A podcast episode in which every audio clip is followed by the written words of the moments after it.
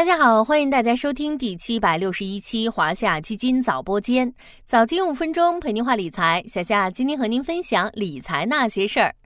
有人说，普通投资者需要做好两件事：第一件事是管住手，扛住波动，长期持有；第二件事是相信专业的力量。很多时候，对于多数人来说，炒股不如选基金，尤其是在最近这样的市场震荡期，很多小伙伴又开始忐忑不安。考虑是不是应该放弃短期表现欠佳的基金，转投那些现阶段表现更好的基金呢？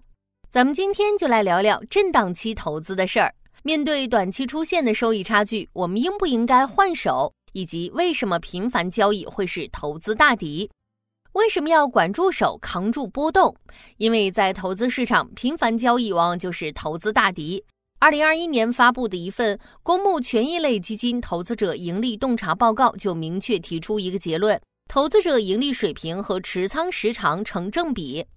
将持仓时间分为不同时间段来看，持仓时长小于三个月的投资者收益是各阶段中最低的，平均收益率为百分之负的一点四七；持仓时间在六到十二个月的投资者，平均收益率上升到百分之十点九四。持仓时间在十年、一百二十个月以上的投资者，更是实现了百分之十以上的年化收益率，平均收益率达到了百分之一百一十七点三八。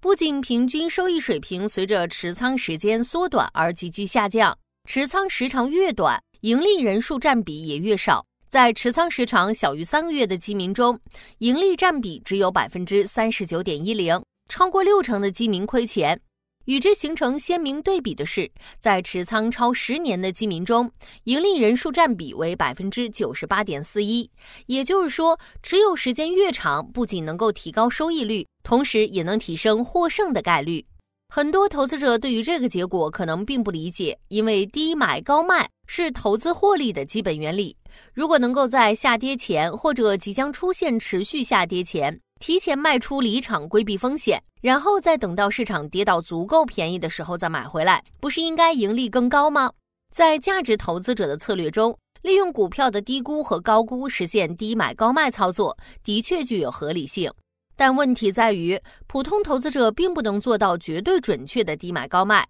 而存在的那些交易误差，就是侵蚀我们最终收益的主要因素。通过二零二二年公募基金投资者盈利洞察报告，也不难发现，基民的交易行为显著影响着投资结果。下跌市可能会躲过后续更大的跌幅，但若踏不准节奏，上涨市也可能错过后续更大的涨幅。以上证指数最近三年的走势图为例，最理想的状态应该是在 A 点买入，B 点卖出，实现买在区间最低点，卖在区间最高点。然而，真实演绎的情况可能却是，当市场到达 C 点开始震荡回调时，很多人以为市场后续将扭转熊，于是在此阶段就选择卖出。谁知市场在震荡了小半年之后，又开始继续上涨，于是很多人在观望了一段时间后，发现市场涨势一片大好，认为市场可能还会继续牛下去，于是摩拳擦掌，在低点再度入场，准备大干一场。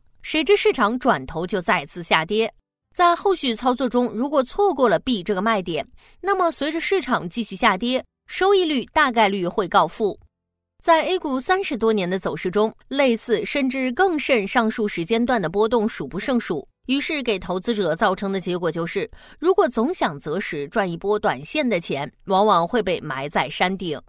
反过来，如果忍受波动并坚持长期投资，最终的结果又如何呢？以代表权益资产整体走势的偏股混合型基金指数为统计对象，该指数在最近一年时间里下跌百分之四点八八，收益告负；在最近三年时间里累计上涨百分之三十三点五一，实现了超过百分之十的年化收益；在最近五年时间里累计上涨百分之四十八点零一，收益趋势渐趋平稳。而当持有时间延长到最近十年，该指数累计上涨百分之一百七十六点九一，实现了远超大多数资产类别的收益率。